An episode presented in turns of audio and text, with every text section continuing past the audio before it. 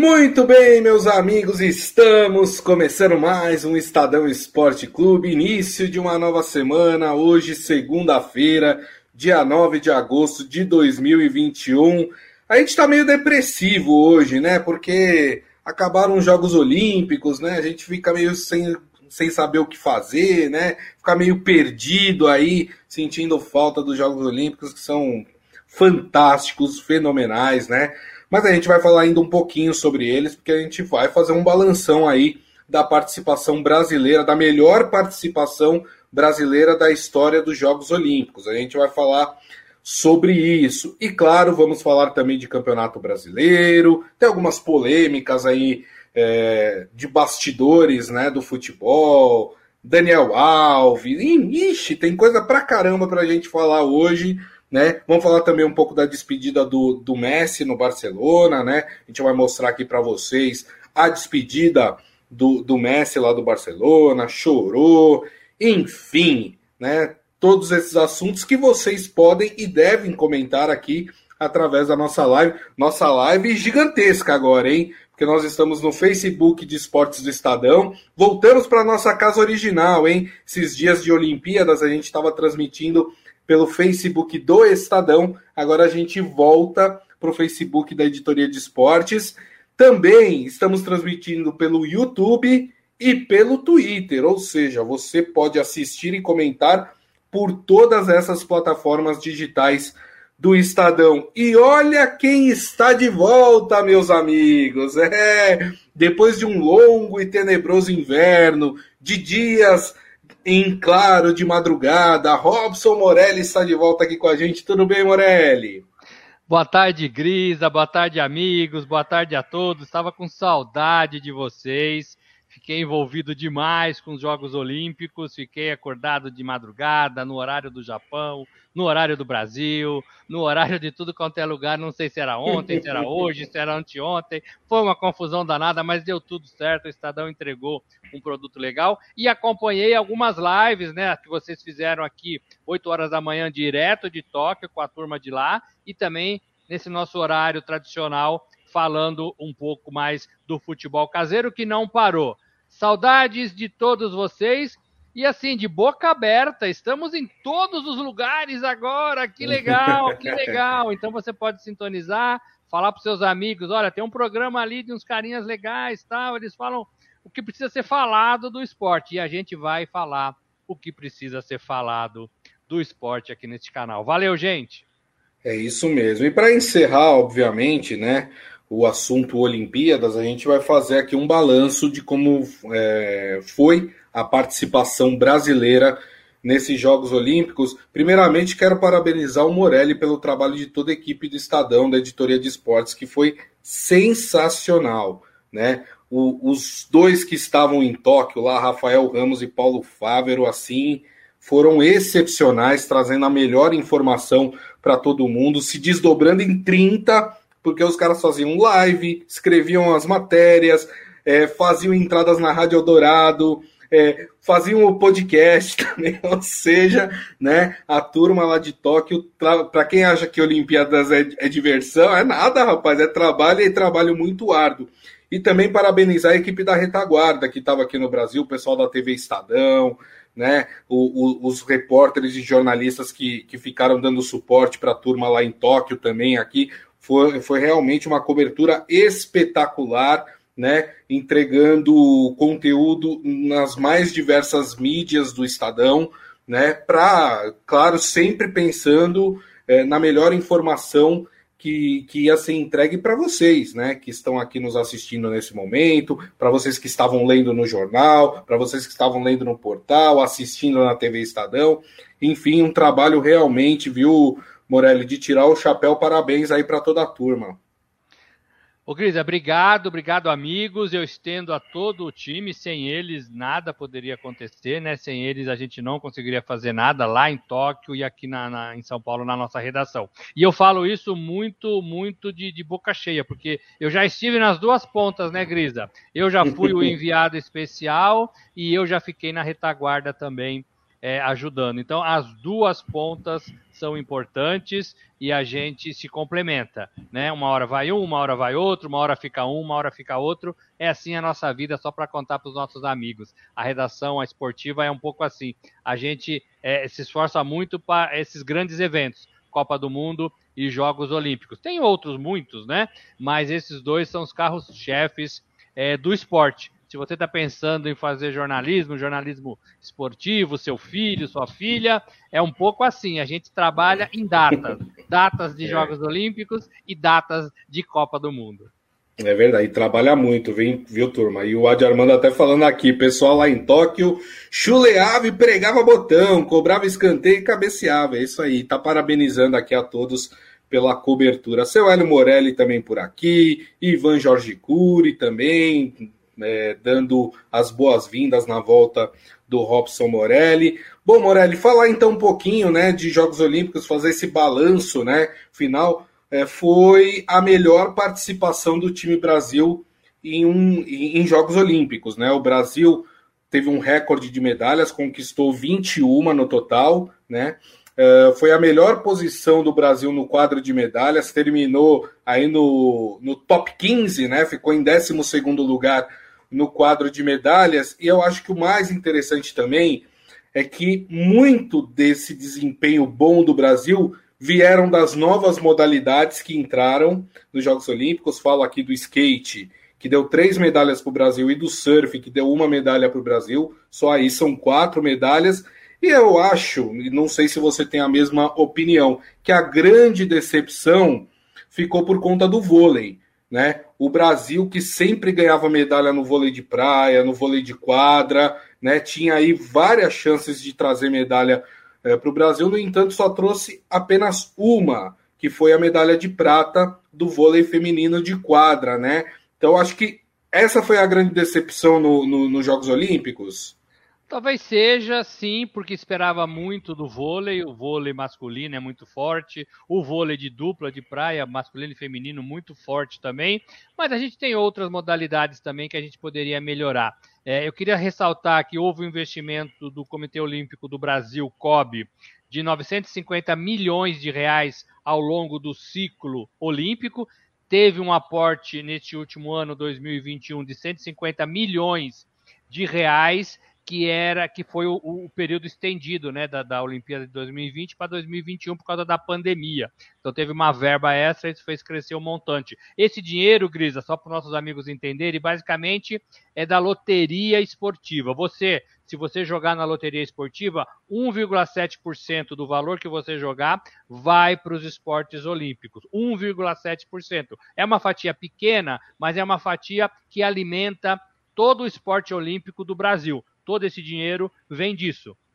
Então, é um dinheiro da, da, das loterias. Aí você tem também o Bolsa Atleta, que ajuda, que está aí é, fazendo, formando atletas desde 2005. É, teve uma queda aí de um período para o outro, agora em 2020, 19 20 de 17%, mas ele ainda está ativo, tem patrocinadores, é, tem um pouco ajuda dos atletas que são militares, né, que são das Forças Armadas, eles ganham um salário ali, complemento, é, e, são, e, são, e são terceiros sargentos, é, é, vestem a farda da, da, da, da, corporação, Exército, Marinha Aeronáutica, e ganham uma ajuda é, no salário. Então, tudo isso faz é, desses atletas aí o desenvolvimento, né? Uhum. A gente foi bem, foi legal, 21 medalhas é o nosso recorde empatou em número de ouro é, com o Rio, né, 2016. As mulheres também subiram mais ao, ao, ao, pódio do que nas versões passadas. O recorde era de Pequim 2008. É, estive lá em Pequim 2008, então por isso que falei da outra ponta, é uma das, das, das Olimpíadas que eu cobri. Então a gente foi muito bem. E o Brasil entra no, num seleto grupo, que só tem dois times, né? É, agora são três a, a Alemanha em 72, que foi melhor em 76 do que tinha sido em 72, então ela cresceu de uma, de uma Olimpíada que ela sediou para outra. A Grã-Bretanha também fez a mesma coisa em relação a 2012, porque geralmente os países têm o boom quando é sede, né? E, de, e é. depois da, na, na Olimpíada subsequente cai um pouco. O Brasil não. O Brasil foi melhor, então, é, em 2021, né, em Tóquio, do que tinha sido no Rio. Então o Brasil está num caminho legal.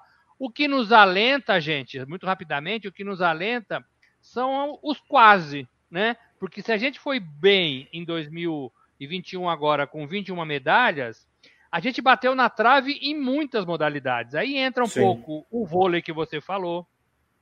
Não teve, tivemos nada no, no, vôlei de praia e sempre tem. O vôlei masculino, que poderia ter ganho uma medalha, pelo menos de bronze, não ganhou. O pessoal do skate, né? As meninas, a Pamela, é, poderia ter vencido também, poderia ter tido uma, uma medalha nova.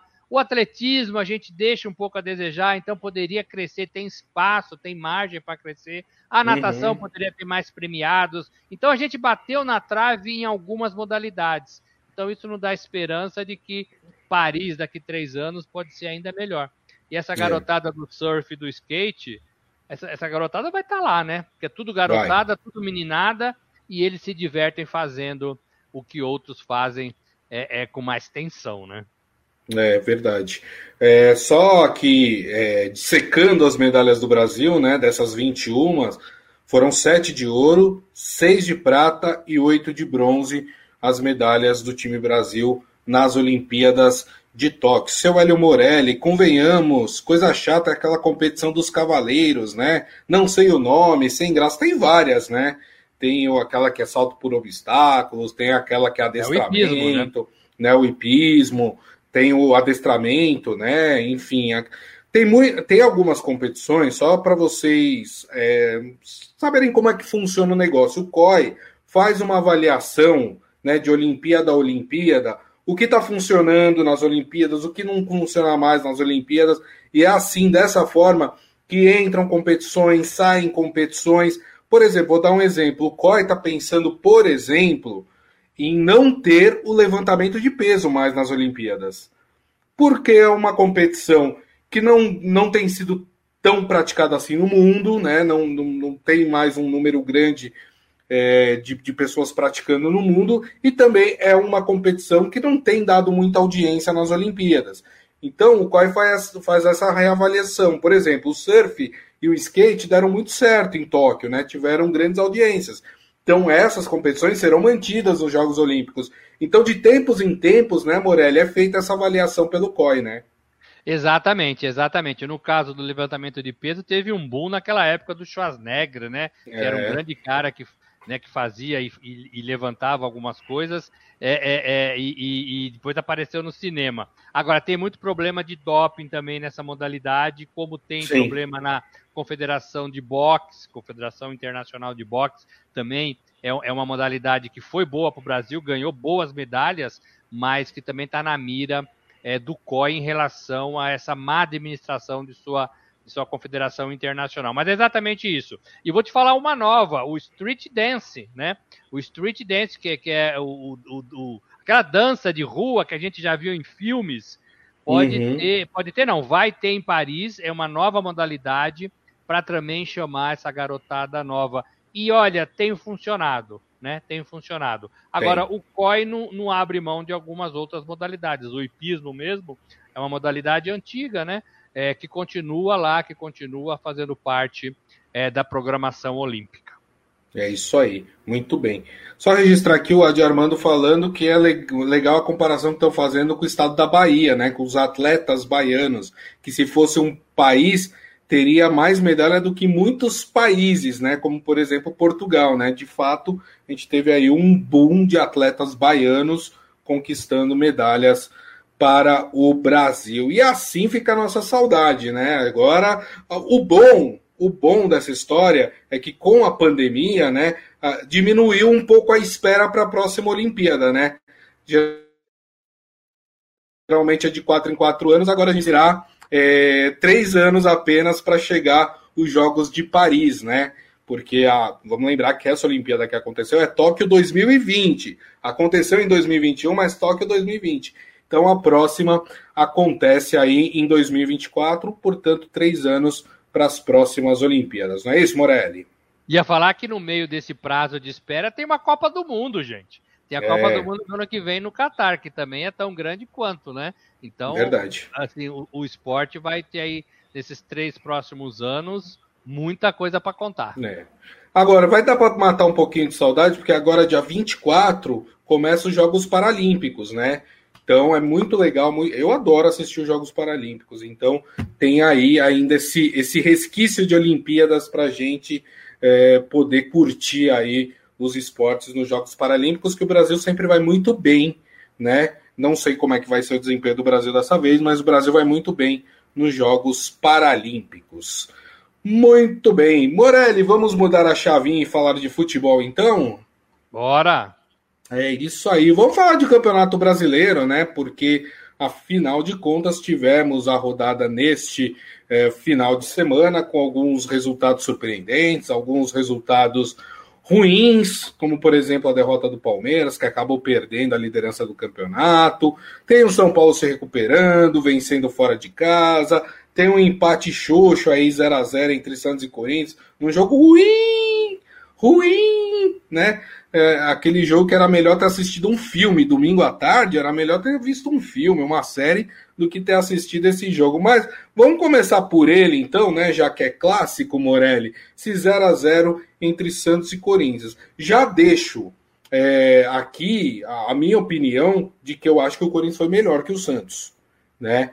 Acho que o Corinthians teve pelo menos mais vontade de vencer a partida do que o Santos. E claro, tivemos polêmica do VAR. Os corintianos estão reclamando aí do gol anulado do Corinthians, do pênalti que foi dado e depois tirado. E aí, Morelli?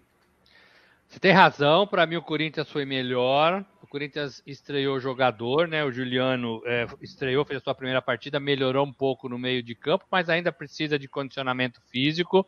Né? O segundo tempo não foi bom é, e combinou um pouco ali pelo lado direito com o Mosquito. Então, para mim, foi melhor sim o Corinthians. O VAR pegou o que o juiz não viu, né? A gente viu os dois lances, para mim, o VAR tomou a decisão correta. Não acho que deveria, que deveria ter dado a, as, as marcações de campo, não. Agora, é, é, é, aquela coisa, né? O juiz está ali para ver, o bandeira está ali para ver, e ninguém vê, né? E fica apostando é, na salvação do VAR. E isso tem que mudar. Isso tem que mudar.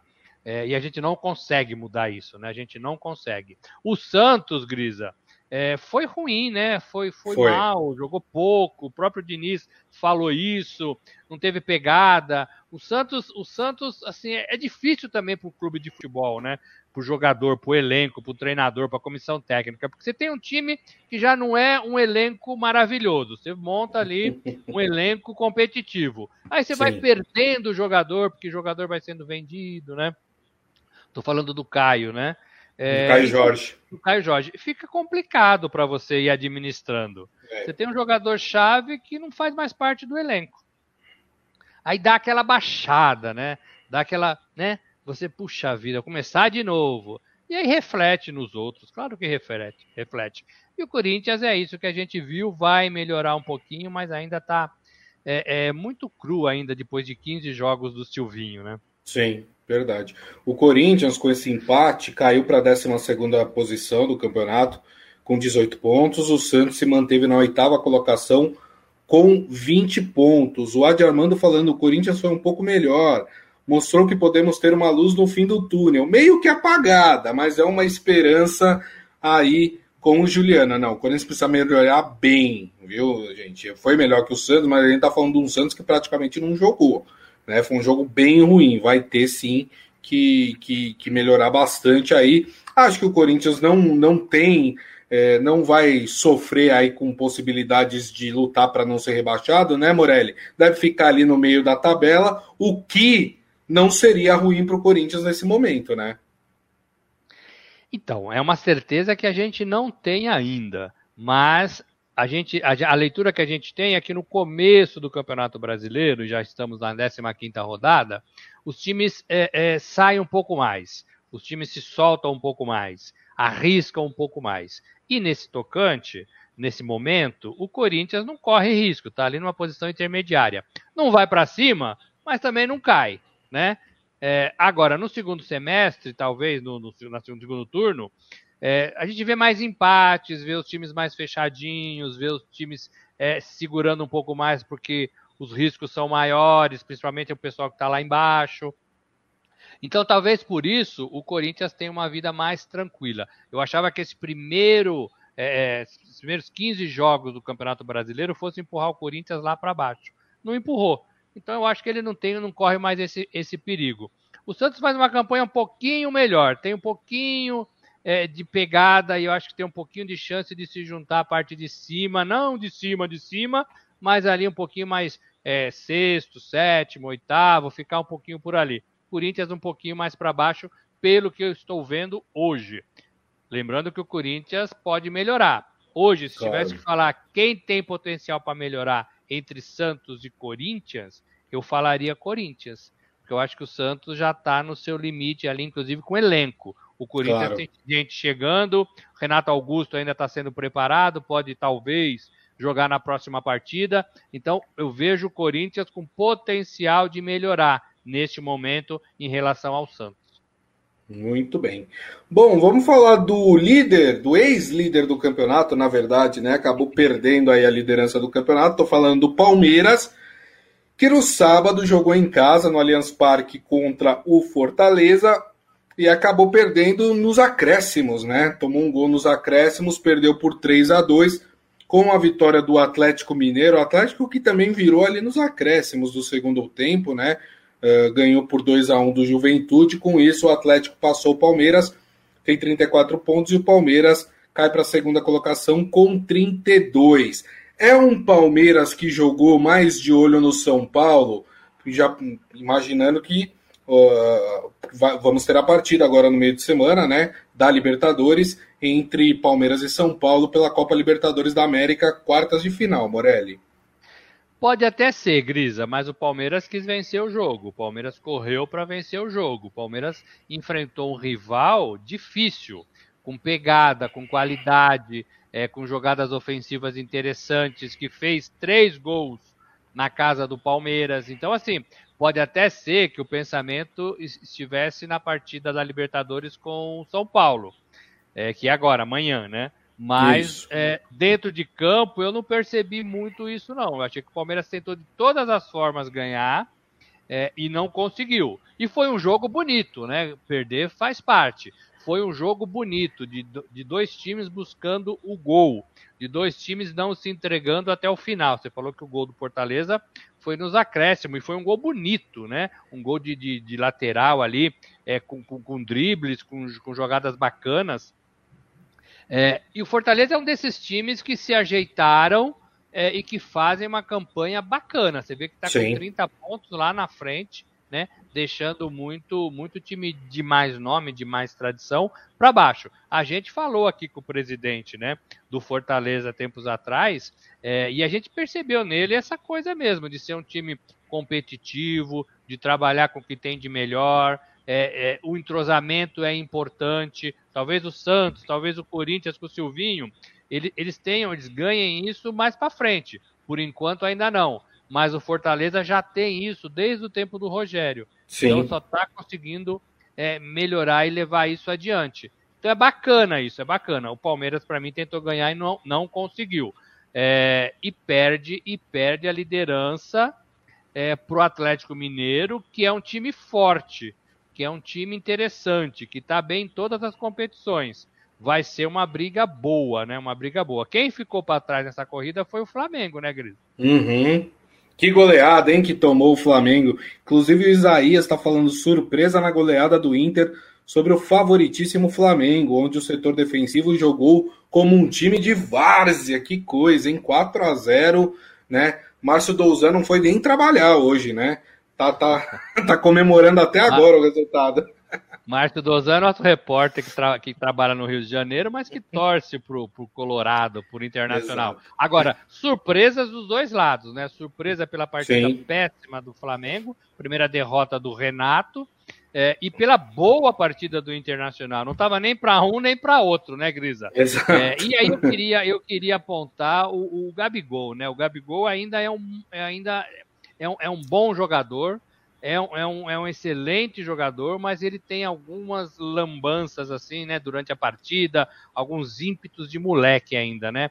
É, brincar com a arbitragem, provocar arbitragem num jogo que você está perdendo, é. um jogo que o time precisa de você, é, não é coisa que se faça, né? Não é Exato. coisa que se faça. Então, é, ele é um ótimo jogador, mas ele tem alguns momentos é, de falta de inteligência e a gente já viu isso não só no futebol, né? Lembra lá da Covid e tal, ele estava num cassino clandestino.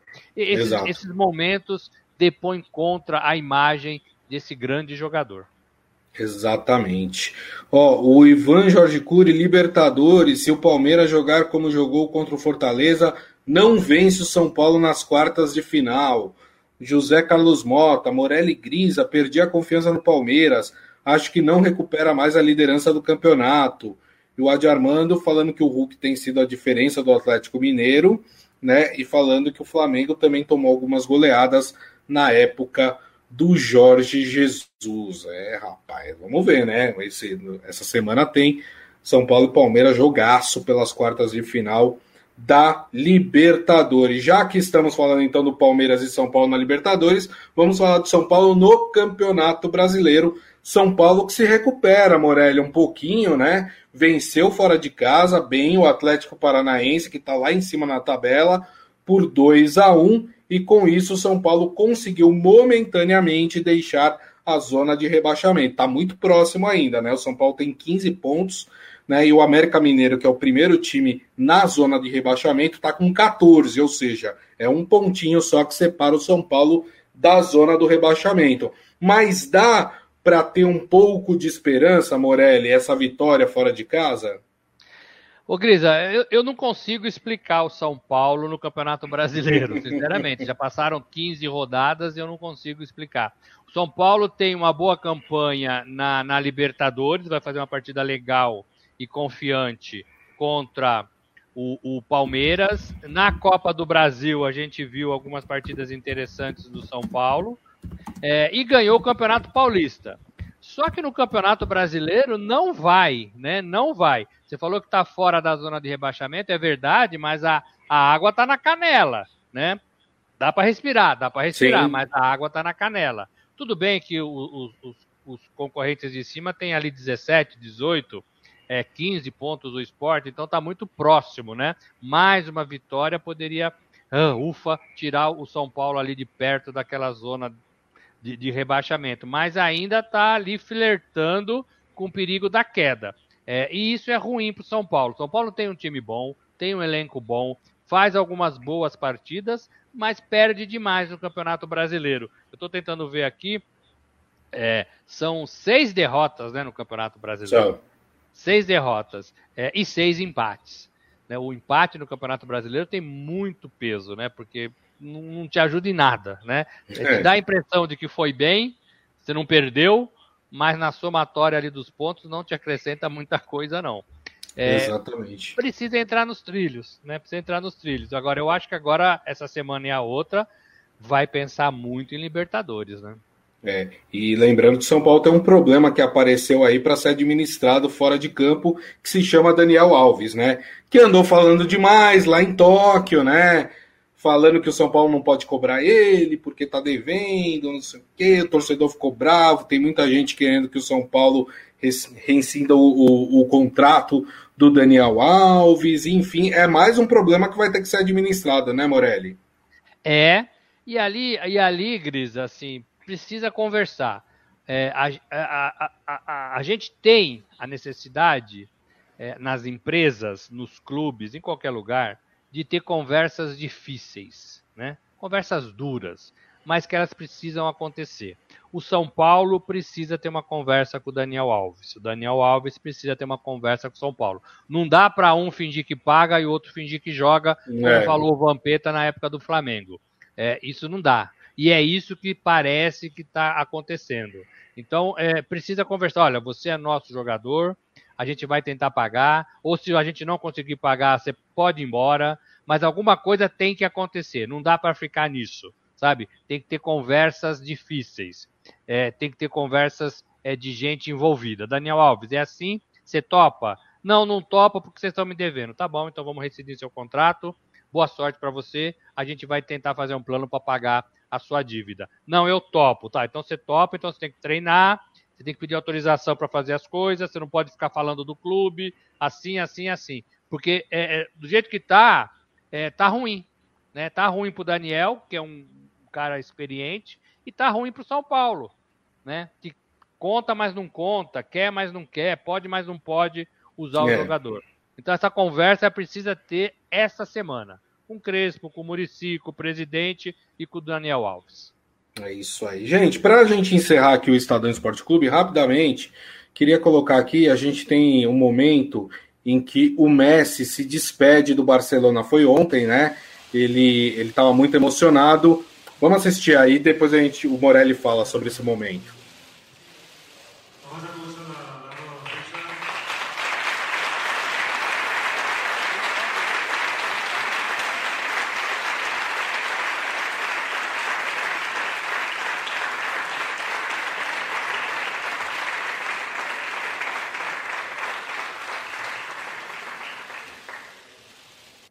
É, você vê aí que ele ficou muito tempo sem conseguir falar, né? Também são 17 anos de Barcelona, né? Uma história toda feita dentro do clube. E o interessante é que depois ele confirmou que de fato existe uma negociação com o Paris Saint-Germain. Já pensou, Morelli, um ataque Neymar, Mbappé e Messi? Não tem para ninguém, hein?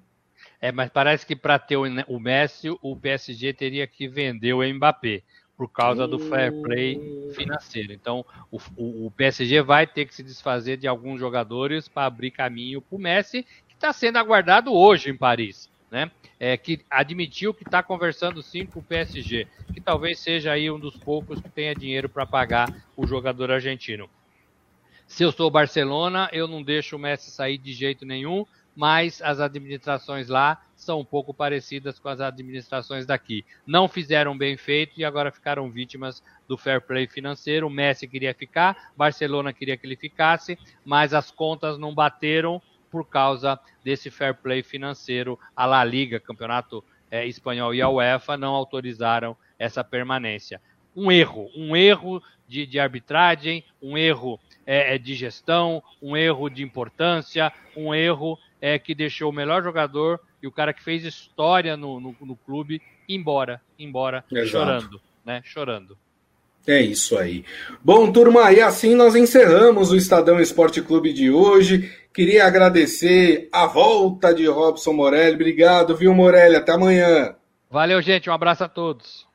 É isso aí, agradecer a todos vocês que estiveram aqui conosco, muito obrigado pelas mensagens, pela audiência. Lembrando que amanhã, uma da tarde, estaremos de volta com a nossa live aqui nas mídias sociais do Estadão, porque agora não é só no Facebook, tem YouTube, tem Twitter também, então tem um cardápio completo aí para vocês degustarem o Estadão Esporte Clube. E lembrando que daqui a pouco, né, também vamos publicar o nosso podcast, que vocês podem acessar e ouvir pelo agregador de podcast da sua preferência. Combinado, turma? Então, a todos, uma ótima segunda-feira, um bom início de semana e nos vemos amanhã. Grande abraço. Tchau.